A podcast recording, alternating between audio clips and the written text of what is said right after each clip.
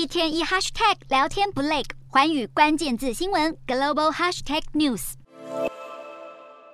二零一八年，阿里巴巴成立半导体子公司平头哥，隔年就宣布自主研发晶片，是基于第五代精简指令级电脑 RISC-V 的处理器。不让阿里专美于前，腾讯去年十一月也在其数字生态大会中一口气亮相了三款自主研发晶片。如今更传出两大中国科技巨头将助力北京当局对抗美国对中国的晶片制裁。三十号，英国金融时报爆料，为了降低对日本软银旗下英国晶片设计业者安谋的依赖，中国政府已经号召了阿里巴巴和腾讯等中国科技企业和中科院共同成立北京开源晶片研究院，强攻开放开源的 RISC-V 架构，并且已经研发处理器香山，希望能够突破因为美国晶片禁令而陷入的卡脖子僵局。不过，也有看法认为，RISC-V 生态圈亟待扩充，想要取代安谋架构成为主流，特别是在高性能处理器上，还有很长的路要走。此外，二十七号，英国金融时报也报道，日本晶片设备供应商飞罗德集团执行长贺贤汉表示，十月华府祭出对中国的新晶片禁令之后，就曾经有中国晶片业者曾经转向飞罗德来寻求供应，不过遭到回绝。